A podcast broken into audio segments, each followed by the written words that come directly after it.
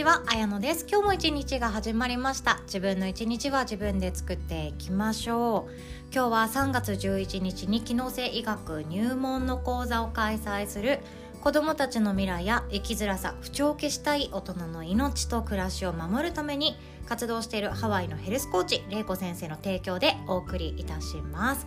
玲子先生ありがとうございます。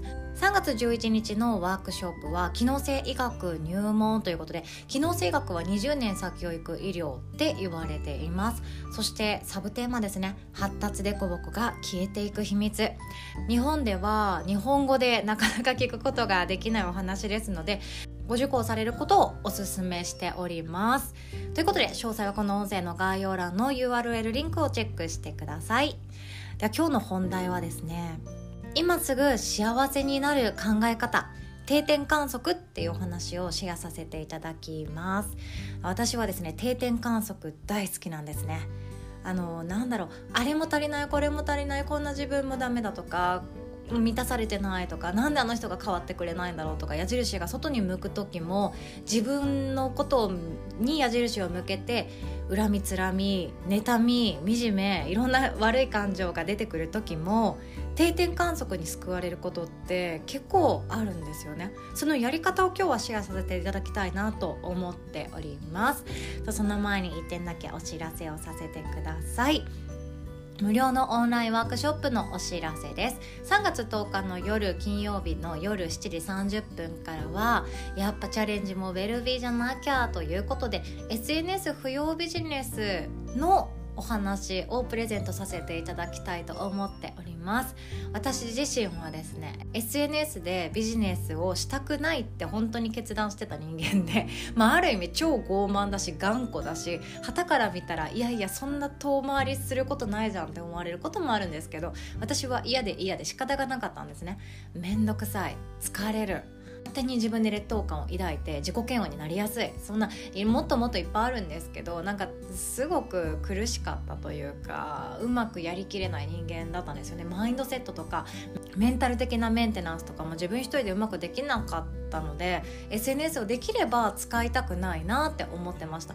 じゃあもう初めからなんか融資を受けて上場させていくのを目的にしていくビジネスかっていうとそこまで大きいものを求めてなくって自分のその手がかかる範囲手がかけられる範囲でどんな楽しみ方をビジネスで表現していくかっていうのを味わってみたかった人間なのでうん、なんかそんなわがまますぎる私なんですよね。でもそんな私でも SNS を使わずに幸福感っていうものを優先させたビジネスっていうのをなんとなくだけれどもこの12年間で体現できるようになってきたなって思っております私にできたことは特別な人間だからっていうことじゃ全然なくって誰にでもできるやり方がありますそれを知らないだけで SNS をやり続けなきゃいけないと思い込んでる方とかアフィリエイトのブログを書き続けなきゃいけないと思い込んでる方方も何ていうか幸福感を先に味わってもいいんじゃないかなって私は思っていたりするんですよね。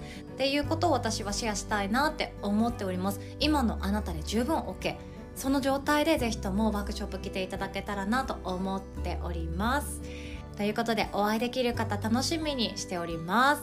何度も言いますが参加料は無料でございますのでもう当日ですねいただいた質問とかその場でお答えさせていただこうかなとも思っておりますので双方向のワークショップになる予定になっておりますでは本題に行きましょう今日はですね今すぐ幸せになる定点観測っていうお話です。定点観測って何かっていうと例えば自分のベランダ自分の家のベランダから見える空を毎日同じ時間写真撮影していくような感じかなと思います。今日の朝10時の空。昨日の朝10時の空。一昨日の朝10時の空。っていう感じでずっとずっと同じ時間同じ時を写真に収める。でそこから毎日の空の変化っていうものが、まあ、淡いところから始まって濃い空になったりなんだかちょっと紫がかった秋の空になったりどこまでも終わりがないような高い冬の空とか1年を通して同じところから同じものを見ているけれどもなんだか違うよねっていうこと。それは月日の流れ季節の月日の流れとか自分の成長とか自分の感情が変わっていくっていうところに通ずると思うんですよね。で私はですね定点観測いろんな時に使っています。よく使っているっていうのは、えっと、悩みの定点観測ですね。今の私はこれで悩んでいる。じゃあ1年前の私何で悩んでたっけ？5年前の私何で悩んでたっけ？10年前の私何で悩んでたっけ？ってすると、まあ、10年前にも行くともう感動するようなことで悩んでいたと思うんですよ。10年前の自分が今の自分を知るとなんだかんだで喜んでくれるようなありがとう未来の自分って思ってくれるような結果になっていると思うんですよね。これいやいやそんなことないですよ私はそんないい人生送っていませんよっていう方もいらっしゃるかもしれないんですけどそんなこと全然なくって私たちはいつだって目の前の選択を一番都合のいいものを選んでるはずなんですよ。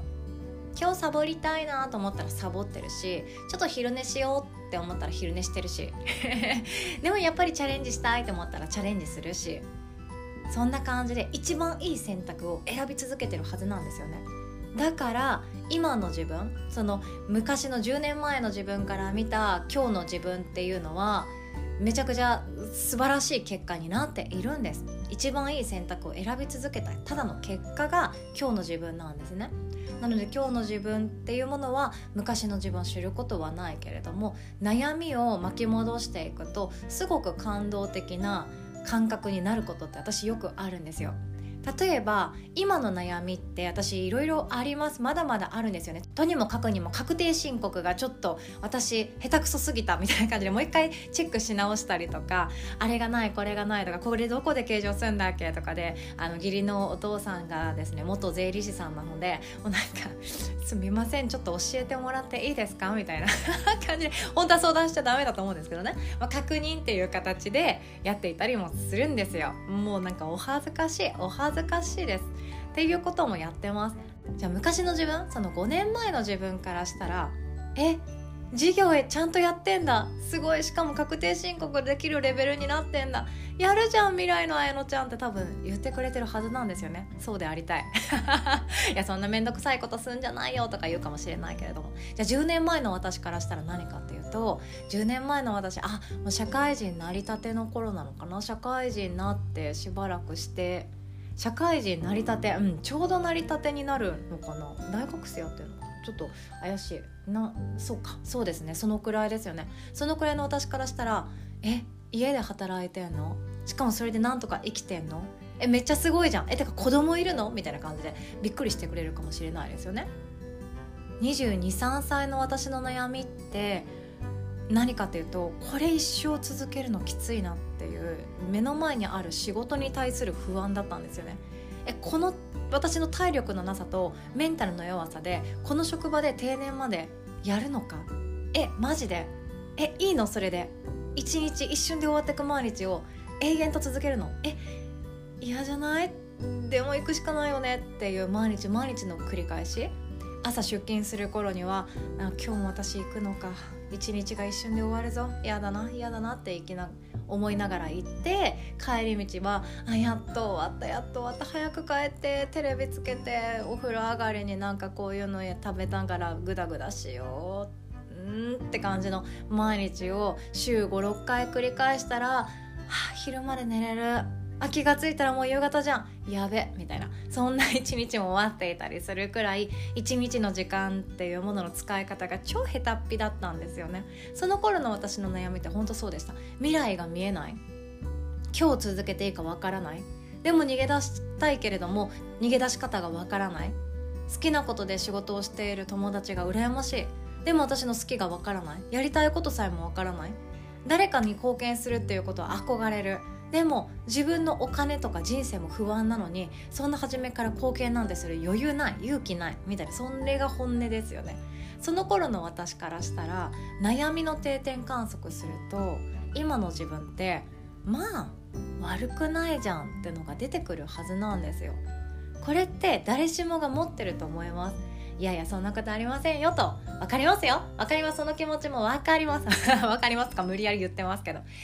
例えば私だったら専業主婦時代の自分の悩み毎日これで年を重ねていくのか一瞬で老けるだろうなとか思ってた時期があったんですよね。今日も私1円も稼いでない誰にも貢献してない。それでも私はお金を使う担当である惨めだ役立たずだっていう風に私何もやってない自分っていうものをめちゃくちゃ責めてた時期があったんですよね。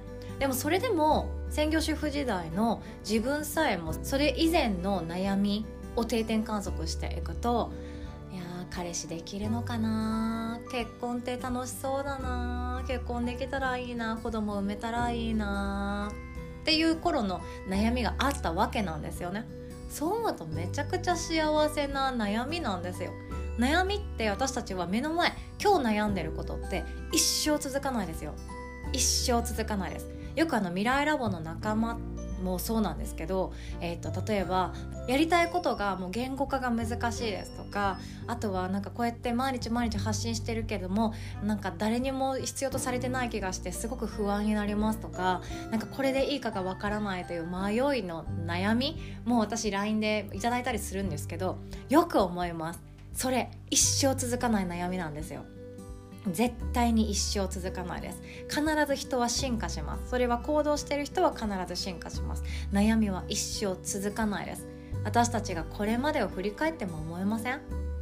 小学校高学年とか中学生とか高校生とかで女子だったら女子あるあるでなんか人間関係めんどくさうまくいかないでもはみられたくないみたいな絶妙にめんどくさい悩みがあったはずじゃないですか。でもそれで今も悩んでないですよね。同じ悩みを一生持ち続けることってないんですよね。だからこそチャレンジをし始めた時発信していてこれでいいか分かりません不安ですっていう悩みもその時しか味わえないんですよ。私自身だってそうでしたよ。音声配信始めて初めは誰も聞いてくれない。再生回数1とかの時ってあ絶対これ私じゃん。自分で聞き返したこの1じゃんみたいな時とかってありました。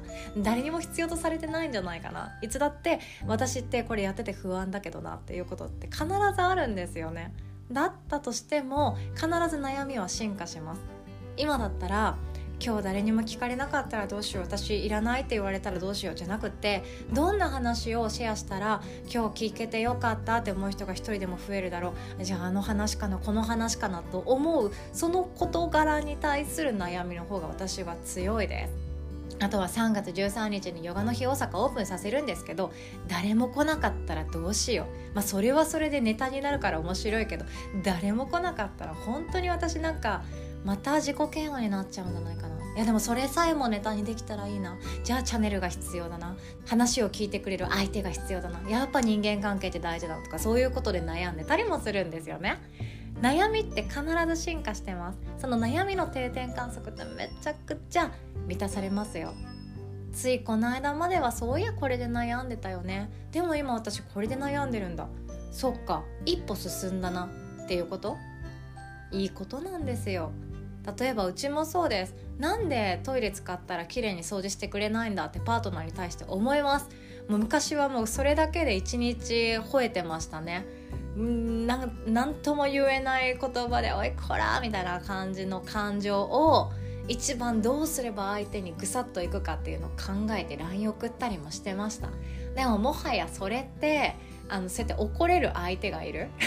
自分が一人で住んでないということ。それって昔の自分からしたらめちゃくちゃえよかったねって思える悩みだったりもするんですよね。えよかったね。一緒に住んでくれる人いたのよかったねってなると思うんですよね。これでいいのか分かんないけど。でもいつだって私たちの悩みは一生同じことが続きません。これは本当に良くも悪くもです。諸行無常なんですよ。私たちは今日生きている今日大事に生きるということはとてつもなく大切です。でもこの一個一個の積み重ねっていうものがまた未来を作っていくんですよね。だからこそ一番いい選択をしていく。しかも自分とつながった状態で自分の感情が乗った選択をしていくっていうと未来の自分きっと喜んでくれるんじゃないかなって私はいつだって思っております。ということで今日はこんなお話でございました。最後までお聴きくださりいつも本当にありがとうございます。お互い素敵な一日を作っていきましょう。おしまい。